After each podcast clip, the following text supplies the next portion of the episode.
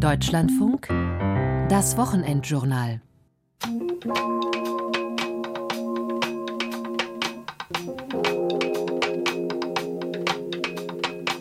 Menschen, die sich an Montagen heute treffen und sich auf die Tradition der friedlichen Revolution berufen, finde ich ausgesprochen schwierig und äh, empfinde das immer als Missbrauch der Geschichte, was da passiert.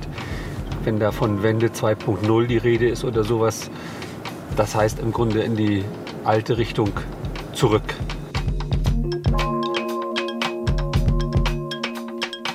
Unzufriedenheit mit der Politik, da sehe ich schon Parallelen zu der damaligen Regierung, dass das Volk im Prinzip nicht wahrgenommen wird. Es sind aber andere Voraussetzungen. Damals war ich Angestellter, habe nichts zu verlieren gehabt. Heute ist es anders. Heute hat man Ängste, dass man vielleicht irgendwelche Auflagen bekommt, weil man selbstständig ist. Das unterscheidet das so ein bisschen. Den Leuten was zu erzählen von Wumms und Doppelwumms und das ist wirklich Unsinn. Und das behandelt auch die Menschen, finde ich, unter ihrem Niveau. Und das merken viele. Und dann ist genau das passiert, was wir ja auf keinen Fall wollen. Es spaltet sich ein Volk und ein bisschen sind wir da.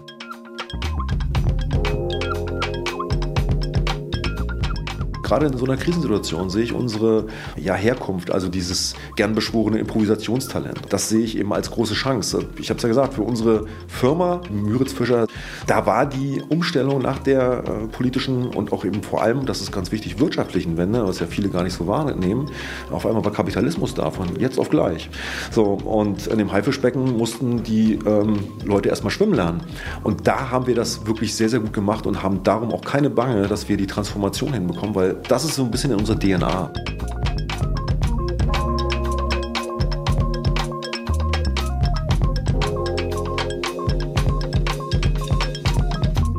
Waren, das ist eine zauberhaft sanierte Stadt mit rund 21.000 Einwohnern direkt an Deutschlands größtem Binnensee der Müritz, gelegen gut 80 Kilometer östlich von Schwerin. Waren gilt als Wiege der friedlichen Revolution im Nordosten der damaligen DDR, denn hier fand im Oktober 1989 die erste Montagsdemonstration auf dem Gebiet des heutigen Landes Mecklenburg-Vorpommern statt. Dieser Protest richtete sich gegen die damalige DDR-Staats- und Parteiführung. Heute tragen wieder Menschen ihren Unmut vor allem über die Regierenden in Berlin auf die Straße. Auch in Waren wollen sie gehört werden. Wie ist das ostdeutsche Befinden, genauer gesagt, das Befinden von Warener Bürgern mit DDR-Wurzeln? Das habe ich in einigen langen Gesprächen erfahren, geführt ohne kalendarischen Anlass wie Jahrestage oder bevorstehende Landtagswahl. Ich heiße Silke Hasselmann und bin die Landeskorrespondentin in Mecklenburg-Vorpommern. Ich würde mich freuen, wenn auch Sie zuhören mögen.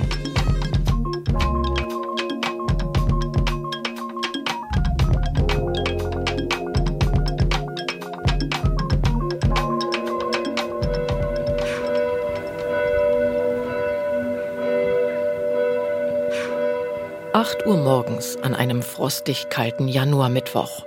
Durch das Fenster meines kleinen Hotelzimmers fällt der Blick auf einen Teil der Warener Altstadt, Kirchturm, schneebedeckte Dächer, Wege. Ich bin gleich verabredet mit Christoph de Boer. De Boer ist Jahrgang 1961 und leitet die Diakonie Mecklenburgische Seenplatte. Vor 35 Jahren lebte er mit Frau und zwei kleinen Kindern in einem Hinterhaus der Warner Altstadt. Ich möchte mit ihm sprechen, weil er wesentlich an dem Beginn der friedlichen Revolution in Waren beteiligt war. Unser Treffpunkt an der St. Georgenkirche, Ausgangspunkt der ersten Montagsdemo hier am 16. Oktober 1989. Einen recht schönen guten Morgen, Herr de Boer. Ich grüße Sie. Guten Morgen, Frau Heisemann. Wir stehen unmittelbar vor der St. Georgenkirche. Nicht nur das, ich sehe gerade, der Blick fällt auch auf. Jetzt das äh, Denkmal zur Erinnerung an die friedliche Revolution für das Land Mecklenburg-Vorpommern, das zum 30-jährigen Jubiläum eingeweiht worden ist.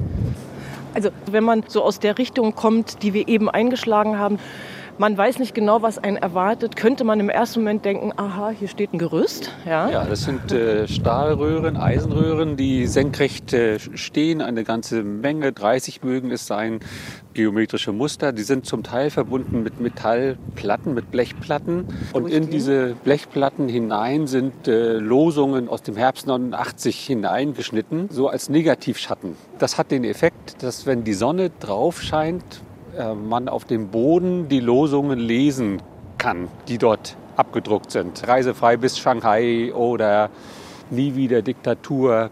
Freie Wahlen heißt Auswahl. Auf jeden Fall ist es der richtige Ort, denn äh, hier in der Georgenkirche ging es dann los. Sie führen mich jetzt in die lange Straße. Jawohl, dann gehen wir, dann gehen wir hier lang. Die Lange Straße ist heute eine charmante Einkaufsmeile in der Altstadt von Waren-Müritz. Das Hinterhaus, in dem der damals 28-jährige Vikar der evangelischen Kirche Christoph de Boer mit seiner Familie gewohnt hat, steht noch. Am 8. Oktober 1989, also einen Tag nach dem 40. DDR-Geburtstag und den machtvollen Protestzügen in Leipzig und Berlin, hat er seine Wohnungstür für das erste Treffen von Warenern geöffnet, die genauso wie er an dem politisch wie wirtschaftlich kaputten DDR-System litten und etwas tun wollten, erinnert sich Christoph de Boer, damals Mitbegründer der Bürgerbewegung Neues Forum, später von Bündnis 90. Das ist der Weg, die Bachgasse, wo es zu unserer Wohnung ging und wo die Teilnehmer des ersten Abends auch erzählen, wie sie angstvoll runtergegangen und auch angstvoll wieder das Haus verlassen haben. Immer in der Sorge, hier könnte die Stasi stehen und die Polizei und uns in Empfang nehmen und mitnehmen. Also Lange Straße Nummer 9. War damals auch die 9? Ja, war damals auch Lange Straße Nummer 9, Hinterhaus. Im Sommer 89 haben ja viele Menschen die DDR verlassen über die Botschaften in Warschau und in Prag und dann über Ungarn.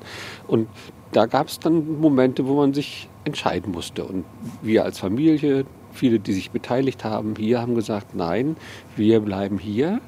Und wenn wir hier bleiben, dann muss es hier aber Veränderungen geben. Und die müssen wir selber machen. Da können wir nicht warten, bis Leipzig was tut, sondern wir müssen das hier genauso tun und einfordern. Und also. das war eine große Triebkraft. Um unser Gespräch im Warmen fortzuführen, lädt mich Christoph de Boer in sein Auto ein. Das Ziel?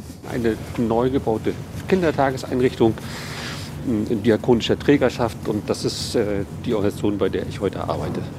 Auf der Fahrt durch die 21.000 Einwohnerstadt kommen wir auf jene Demonstrationen zu sprechen, zu denen sich unzufriedene Bürger seit 2020 auch wieder in Waren versammeln.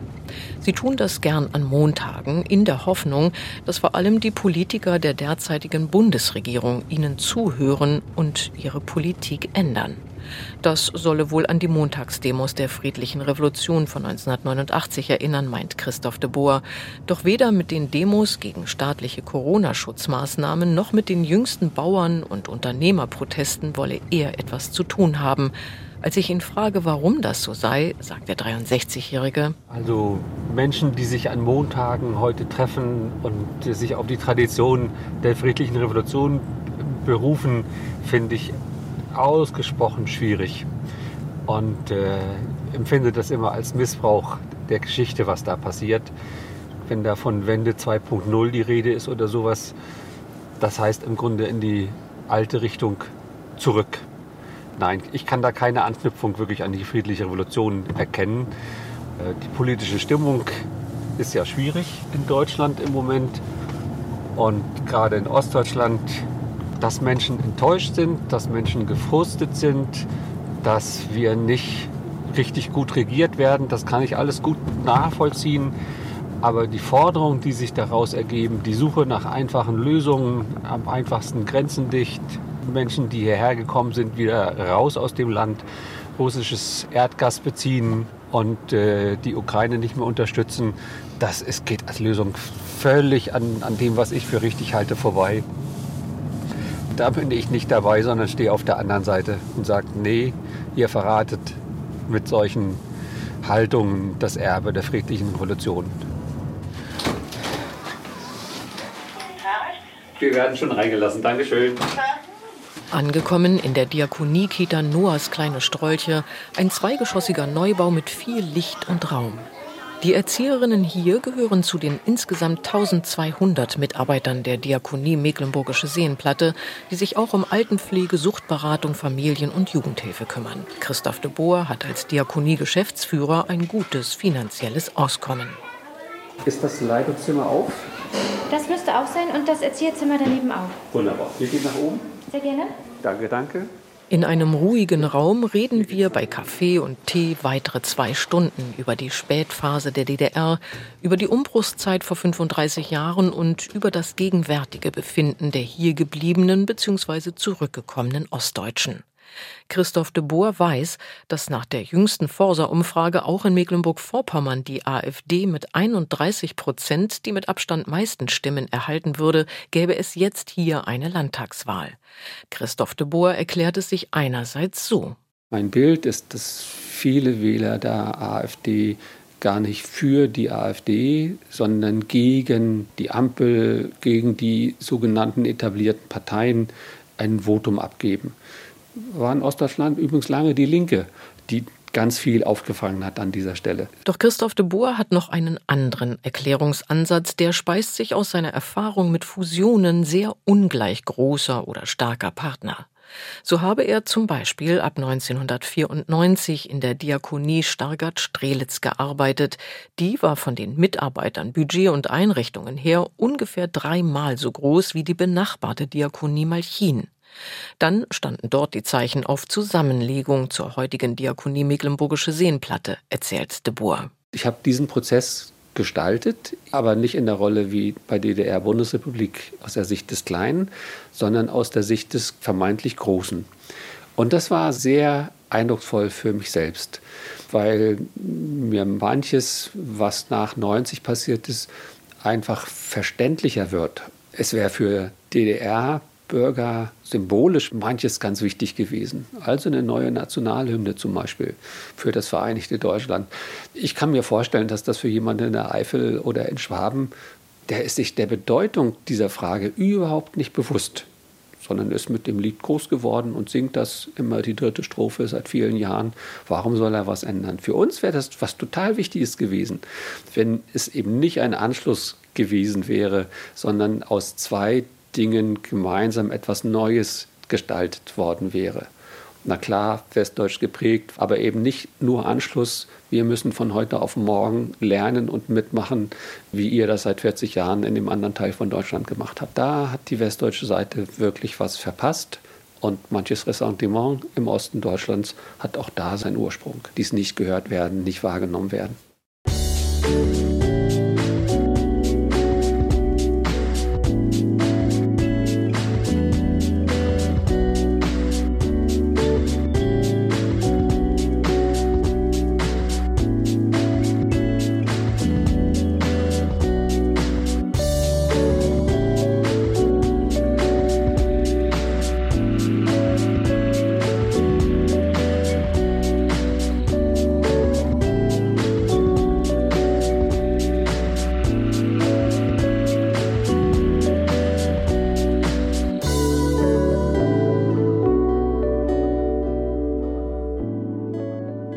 Es hat mich jetzt verschlagen an den Rand der Stadt Waren zur linken Seite, in Fahrtrichtung jedenfalls, ein schneebedecktes Feld. Man hat einen ganz weiten Blick. Wasser ist von hier aus nicht so auf den ersten Meter zu erkennen.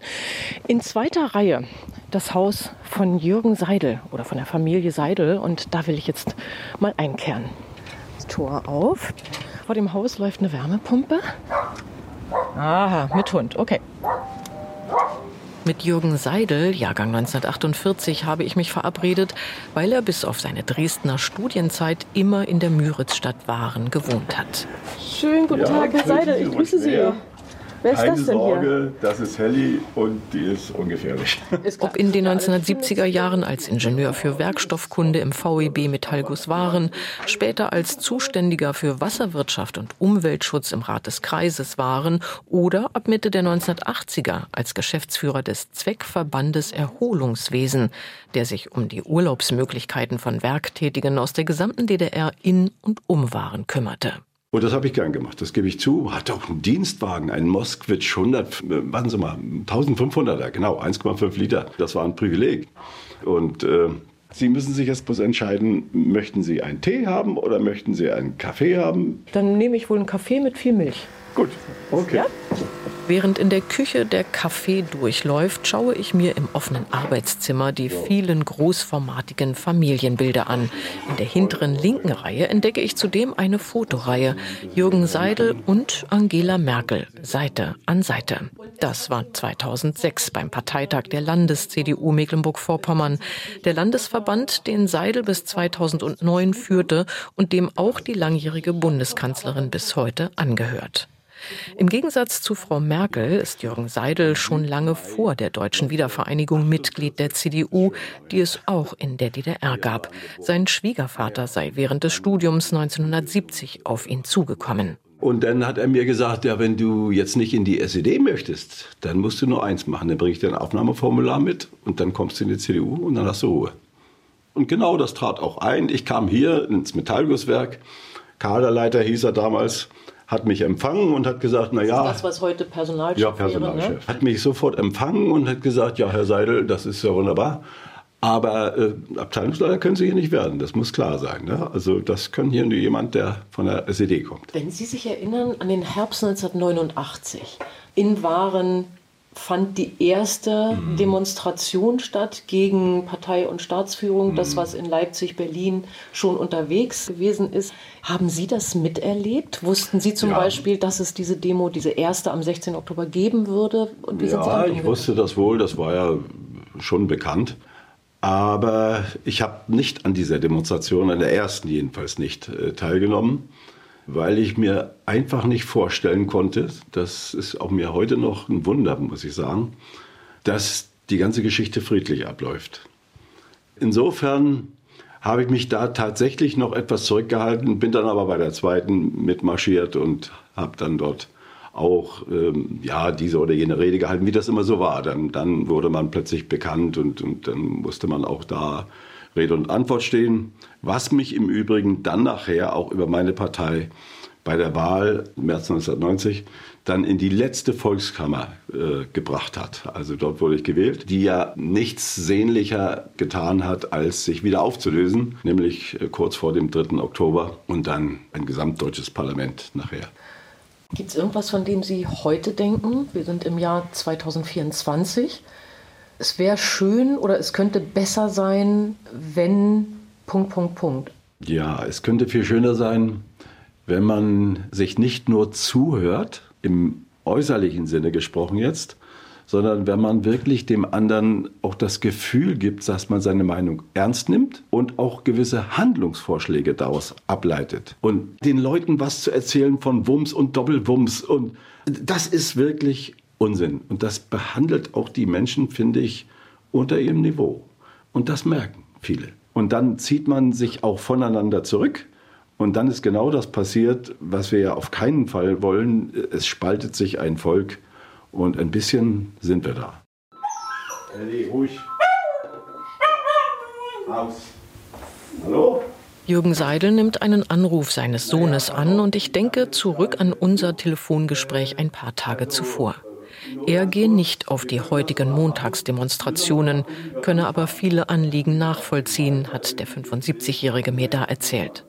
Und ja, er höre auch von Warnern mit DDR-Erfahrung in letzter Zeit häufiger, dass sie sich hier und da an die Endphase der DDR erinnert fühlten um nicht sofort diffamiert zu werden, sei man wieder vorsichtiger mit seiner politischen Meinung, erklärt mir Jürgen Seidel in unserem Vorabgespräch. Letzteres deckt sich übrigens mit dem Ergebnis einer aktuellen Studie.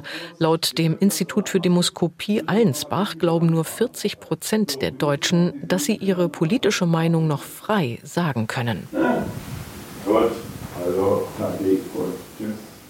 Eines will ich nun mit dem früheren Wirtschaftsminister und CDU-Landeschef noch einmal genauer besprechen. Denn viele Ostdeutsche würden in den Demonstrationen gegen Rechtsextremismus, laut Jürgen Seidel auch Kampf gegen Rechts, vor allem einen Angriff auf die teils rechtsextreme AfD sehen, den stärksten und damit für die etablierten demokratischen Parteien gefährlichsten Konkurrenten um die politische Macht im Osten.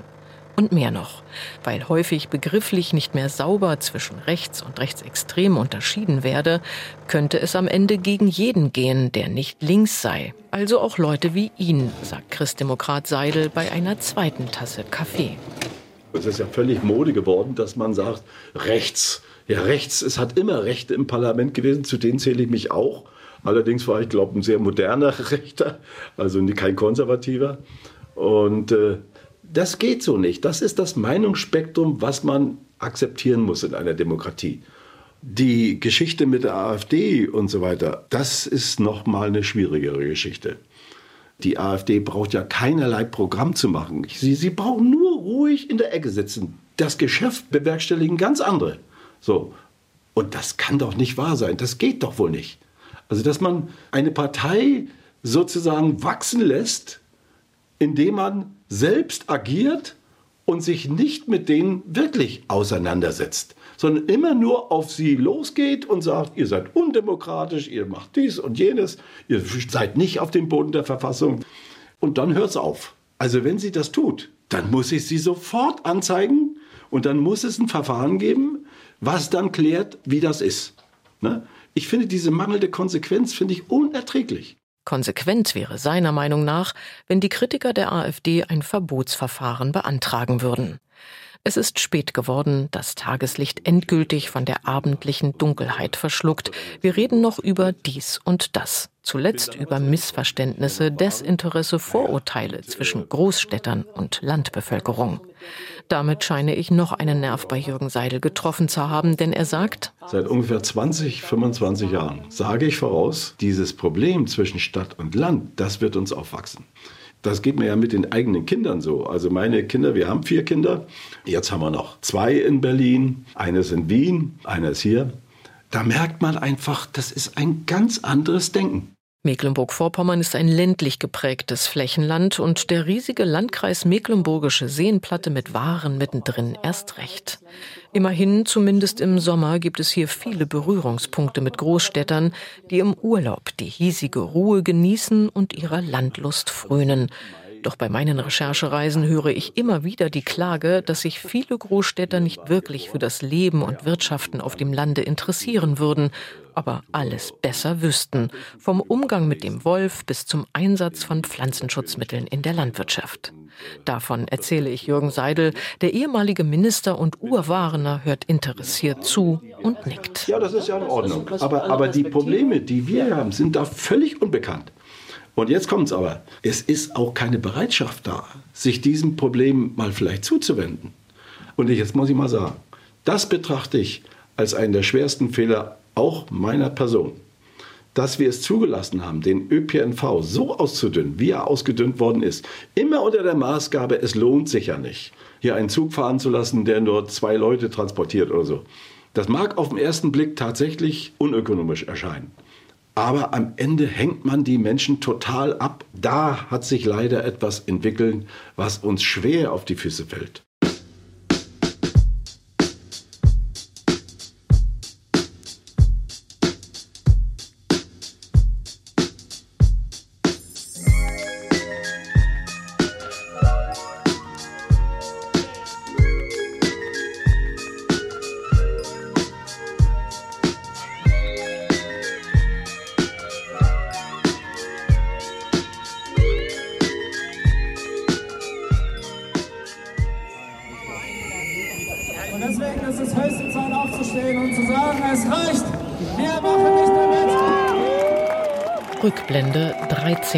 Oktober 2022.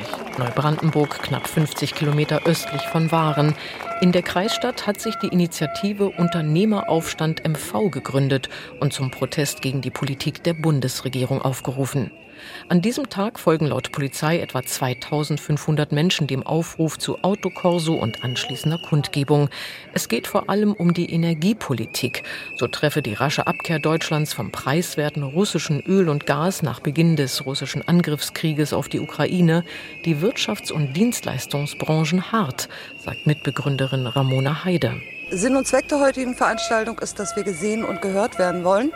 Und äh, da wir stellvertretend für ganz viele hier stehen, von Unternehmen und Unternehmern, dieses bunte Spektrum.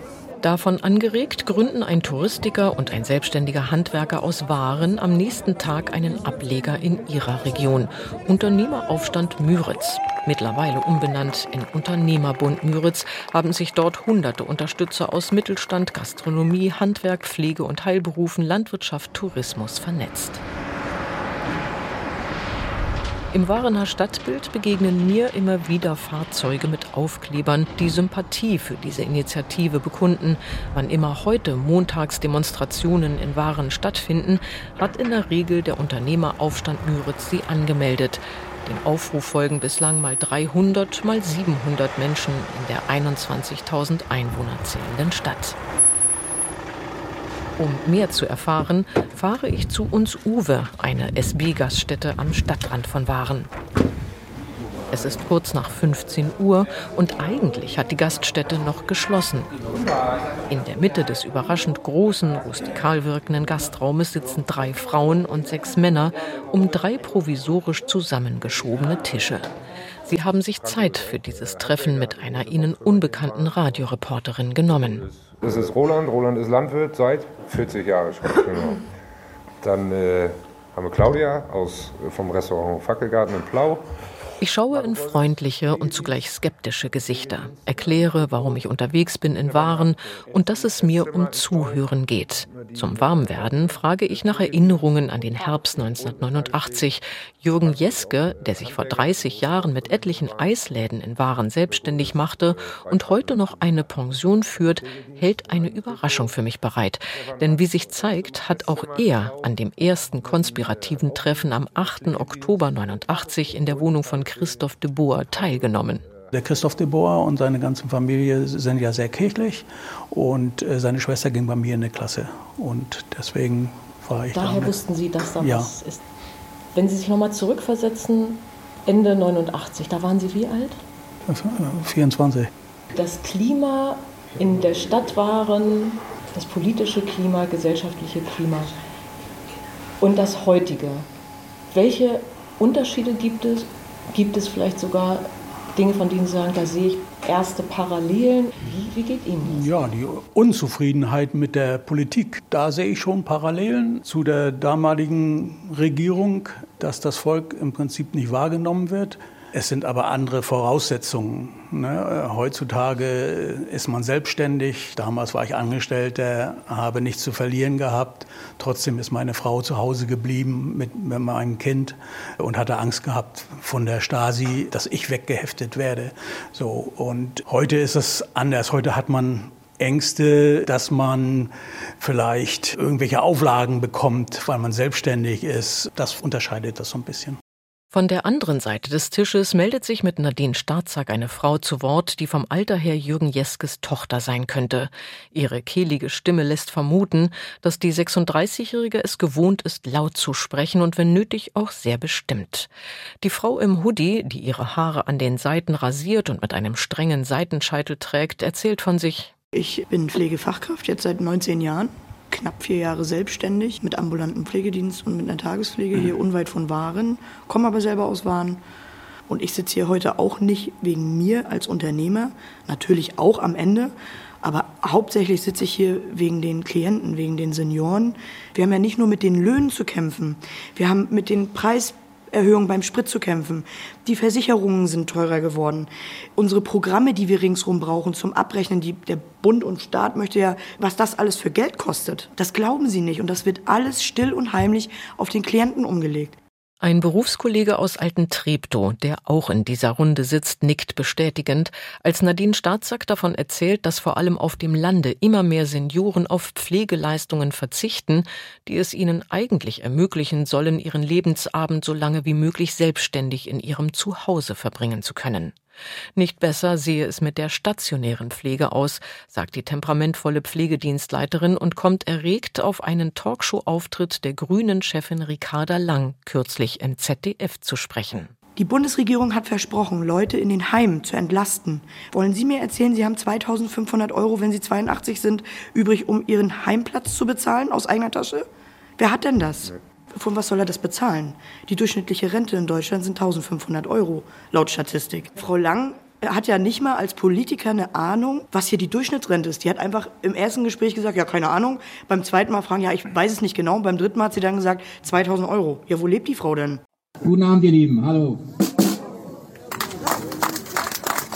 Ja, schön, dass ihr auch bei dem Wetter, Dankeschön, Dankeschön, Schön, dass ihr auch bei dem Wetter bei uns seid. Kritik, die die Anwesenden auch auf den Montagsdemonstrationen in Waren laut äußern. Dort sind mitunter aber auch Töne zu hören, die andere Unternehmer und Warener davon abhalten, sich anzuschließen.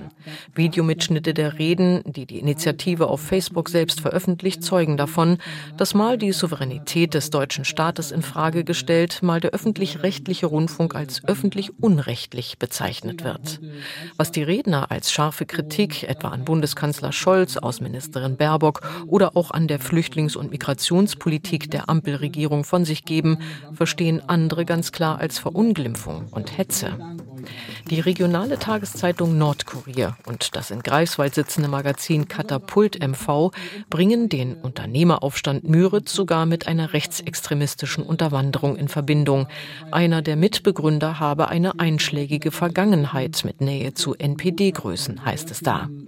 Der betroffene Bauhandwerker bestätigt das. Der 37-Jährige erklärt, dass er in seiner Jugend in der rechtsextremen Szene unterwegs gewesen sei und sich vor sieben, acht Jahren daraus entfernt habe.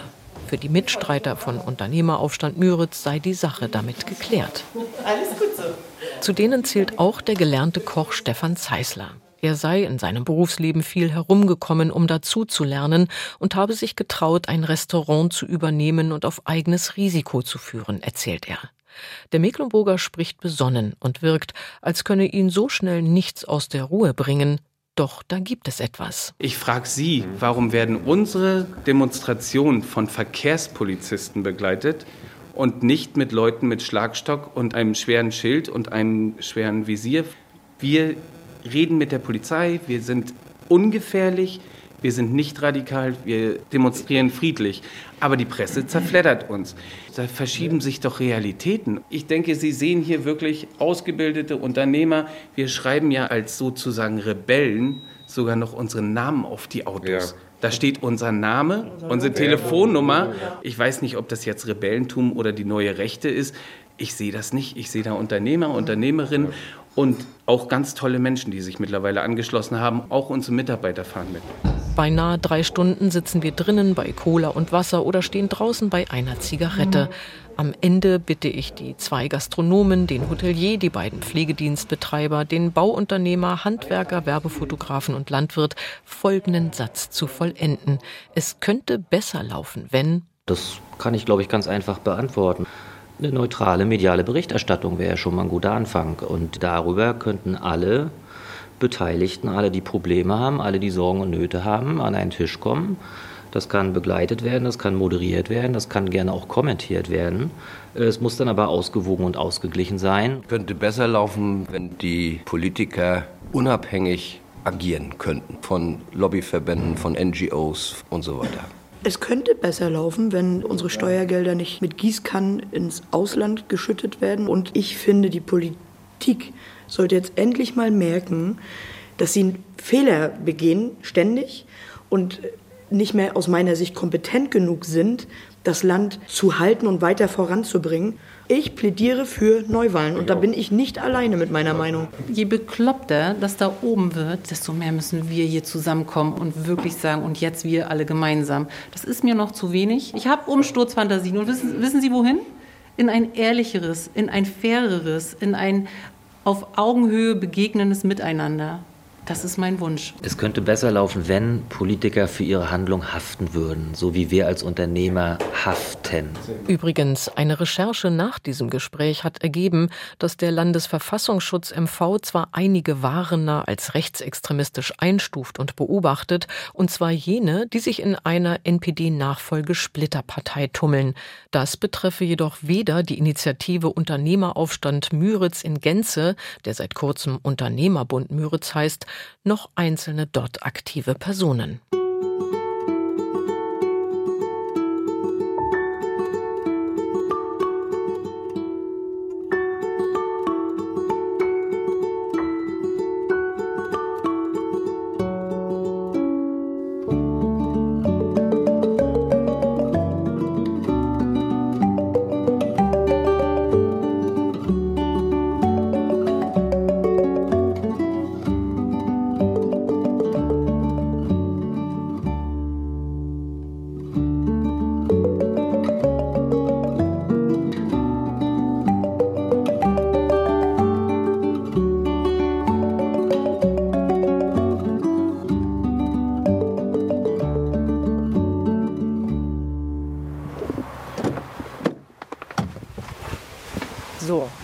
Ich an meinem nächsten Ziel angelangt, an der B192, auch Röbler Chaussee genannt.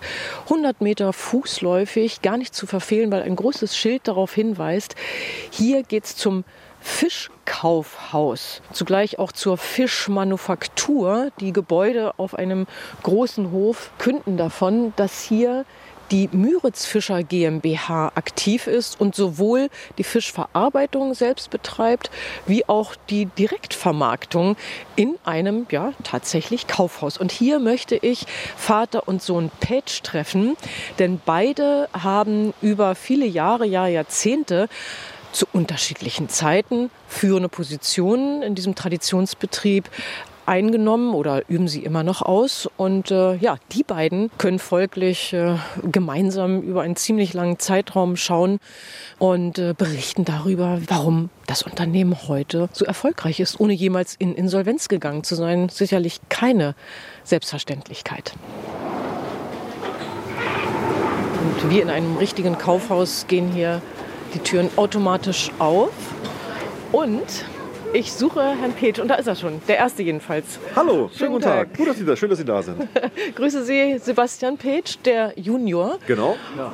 Und hallo, der Senior. Der Senior. Ja, ich bin seit 1976 im Unternehmen. Wir hießen damals Produktionsgenossenschaft der Binnenfischer, waren Plau. Und ganz früher hieß es mal Fischereiproduktionsgenossenschaft Müritz. Und Sie sind mit den Müritz-Fischern oder das, wofür der Name steht, quasi groß geworden, oder? Ja, also mein Weg war quasi zwangsläufig vorgezeichnet. Beide Eltern sind gelernte. Also Mama auch. Ja, ja Diplom-Fischereiingenieure, äh, haben was Richtiges studiert. Weil und Sie haben ich habe nur Politikwissenschaft und Soziologie studiert. Also ich habe einige Jahre, an die ich mich tatsächlich nicht mehr so ganz bewusst erinnere, auf dem Fischerhof in Waren verbracht. Da haben wir in dem noch heute stehenden Gebäude gewohnt. Ja, und dann bin ich von meinem Vater mit einer Angel auf den Steg gestellt worden und bin dann 2007 äh, im Bereich Angeltourismus eingestiegen. Dann haben mein Vater und ich noch knappe zehn Jahre zusammengearbeitet. Also mein Vater hat sich um die Produktion gekümmert, ich war für den Angeltourismus verantwortlich und seit 2018 bin ich ähm, der Verantwortliche für den Vertrieb, für den Handel. Die sind entsprechend auch mit Panade, die sind vorbereitet. Die sind vorbereitet. Ja. Vater und Sohn Page entsprechen in ihrem leidenschaftlichen Redefluss nicht dem Klischee eines wortkargen Mecklenburgers, noch dazu eines mecklenburgischen Fischers. In kurzer Zeit erfahre ich noch viel mehr über die Geschichte des Unternehmens, das am Stalin-Geburtstag des Jahres 1952 gegründet worden war. Ulrich Pätsch kam 1976 hierher und half 16 Jahre später mit, den Betrieb durch die turbulente Zeit nach D-Mark-Einführung und Wiedervereinigung zu retten. Das hieß, Knall auf Fall im Wettbewerb um Marktanteile zu bestehen und das bundesdeutsche Rechts- und Verwaltungssystem zu begreifen. Wir waren insofern in Schwierigkeiten, dass in den ersten Wochen und Monaten natürlich äh, erstmal auf Westwaren zurückgegriffen wurde und wir so gut wie keinen Absatz hatten. Und äh, die Verwaltung kannte die neuen Gesetze nicht, nicht. Wir kannten sie nicht. Wir haben dann viel Seefisch verarbeitet, Flundern beispielsweise filetiert für Holland. Damit hat unser damaliger Partner in Holland allerdings auch so ein bisschen Betrug begangen. Diese Flundern hat er unter Schollenfilet gemixt und äh, das ist dann irgendwann aufgeflogen und dann saß er auf den, den restlichen Mengen und wir auch und haben uns dann geschäftlich getrennt. Aber wie gesagt, wir haben gleich versucht, irgendwo in die Breite zu gehen und alle Möglichkeiten zu nutzen. Und natürlich immer mit dem Druck im Nacken, du musst erfolgreich sein, sonst bricht dir der Laden zusammen. Von Sohn Sebastian, Jahrgang 1979, erfahre ich, dass von den insgesamt 100 Mitarbeitern 30 raus auf die Müritz fahren, aber längst nicht mehr nur für den Fischfang zuständig sind, sondern auch für die Aufbereitung ihres Fanges für den Imbissverkauf. Andere Männer und Frauen, allesamt Einheimische, manche von ihnen nach einigen Jahren anderen Orts wieder zurückgekehrt, arbeiten in der Fischmanufaktur oder konzentrieren sich auf die Tourismusangebote rund um Müritz Gewässer, Fisch- und Nationalpark. Letztlich seien sein Vater und die anderen Müritzfischer nie bereit gewesen zu verzagen oder sich über die Politiker da oben zu beschweren. Auch heute laute das Motto, sich neuen Bedingungen anzupassen seien es die Folgen von Überfischung, von immer mehr EU-Richtlinien und fischhungrigen Kormoranen, von wärmer werdenden Gewässern oder auch von plötzlich geschlossenen Handelswegen, sagt Sebastian Petsch. Beim Ausbruch des äh, Ukraine-Krieges war einer unserer Sorgen natürlich auch, wie sieht das jetzt aus mit äh, Fisch, den wir aus der Region bekommen. Zander, der aus Russland oft äh, kommt. Wir scrollten bei, bei, beim Internet die Weltkarte immer weiter auf, um zu gucken, wo kann man denn jetzt noch sicher den Transport durchführen. Also damit beschäftigen wir uns, aber deshalb passen wir uns eben an. Und das ist genau der Punkt, der, der uns eben stark und sicher macht und ja, wo ich nur sagen kann äh, an alle Hörer, die Sorgen haben, ja, man muss sicherlich ein bisschen Gehirnschmalz aktivieren und mal nachdenken und dann findet man oft genug Lösungen. Lösungen fanden die Warener übrigens auch in der Zeit der Corona-Pandemie, etwa mit der Direktvermarktung ihrer Produkte in dem neu gebauten Fischkaufhaus, das die Kunden auch betreten können, wenn sie sich weit weg von Waren befinden mit Online-Einkauf und Lieferung auch frischer Ware in wiederverwendbarer Verpackung. Also kein Styropor, sondern mit Schafwollmatten, die wir tatsächlich allerdings leider aus Schottland importieren, wo uns der Brexit getroffen hat. Also auch die große Politik äh, trifft uns da manchmal. Derweil beginnt Vater Page sich nach Hause zu verabschieden, doch kurz bevor er geht, erfahre ich noch, dass auch er und seine Frau sich im Oktober 1989 unter den Augen von DDR-Staatssicherheit und Polizei den ersten Montagsdemonstrationen in Waren angeschlossen hatten. Und so spreche ich noch rasch auf die heutigen Montagsdemos an. Waren Sie da schon mal dabei? Nee, ist mir äh, politisch nicht konform, liegt nicht auf meiner äh, Schiene, muss ich ganz ehrlich sagen. Wer da alles mitdemonstriert, das ist nicht. Äh, sicherlich muss sich verändern. Ne? Die Politik muss reagieren. Nicht? Und wir brauchen Bürokratieabbau, um die Wirtschaft sozusagen äh, im internationalen Wettbewerb nicht zu sehr zu behindern. Ne? Und falsche Einwanderungspolitik, nicht die Leute, die wir brauchen. Da sehe ich zurzeit im Grunde genommen auch kein äh, Paradigmenwechsel, dass man da äh, umsteuert und sagt, wir müssen zur Not auch das Grundgesetz ändern. Dass man sagt, also diese bedingungslose Aufnahme ist nicht mehr möglich. Während eine Mitarbeiterin den Weg vor dem Fischkaufhaus von Schnee befreit, begleite ich den Junior Sebastian Petsch noch einmal in das kleine Verwaltungsgebäude gegenüber. Auf dem Weg dorthin erzählt der 44-jährige Familienvater, dass er das Stadtparlament in Waren als geeignete Plattform betrachtet, um gesellschaftlich politische Probleme anzusprechen, zu hören und zu lösen. Dort engagiert sich der ehrenamtliche Kommunalpolitiker für die CDU. Ja, na, wir können ja mal ganz kurz hier. In einem ruhigen Besprechungsraum angekommen, reden wir bei einem heißen Tee über ein letztes Thema Ost-West. Sebastian Petsch sagt, dass er sich nie benachteiligt gefühlt habe, nur weil er in der DDR geboren wurde und nach wie vor in Mecklenburg-Vorpommern lebt, also im Nordosten. Tatsächlich sehe ich mich nicht als Ostdeutscher, ich sehe mich als Mecklenburger, als Deutscher, als Europäer. Ich habe mir auch selber viele Gedanken gemacht, auch gerade was jetzt die aktuellen Montagsdemonstrationen angeht. Natürlich, man muss auch ehrlicherweise sagen, wir sind in Mecklenburg ca. 1,5 Millionen Einwohner. So, wir sind hier mit Industriezweigen oder Wirtschaftszweigen vertreten, die bundesweit nur sehr bedingt eine Rolle spielen. Selbst die Landwirtschaft, die ja nun, muss man sagen, sehr lautstark protestiert hat, hat ähm, also am Ende einen Anteil, der im niedrigen einstelligen Prozentbereich liegt. Da ist es schon nachvollziehbar, dass wir jetzt nicht die höchste Priorität haben. Aber gerade in so einer, in so einer Krisensituation sehe ich unsere ja, Herkunft, also dieses gern beschworene Improvisationstalent. Das sehe ich eben als große Chance. Ich habe es ja gesagt, für unsere Firma, Müritz Fischer, da war die Umstellung nach der äh, politischen und auch eben vor allem, das ist ganz wichtig, wirtschaftlichen Wende, was ja viele gar nicht so wahrnehmen, auf einmal war Kapitalismus da, von jetzt auf gleich. So, und in dem Haifischbecken mussten die ähm, Leute erstmal schwimmen lernen. Und da haben wir das wirklich sehr, sehr gut gemacht und haben darum auch keine Bange, dass wir die Transformation hinbekommen, weil das ist so ein bisschen in unserer DNA.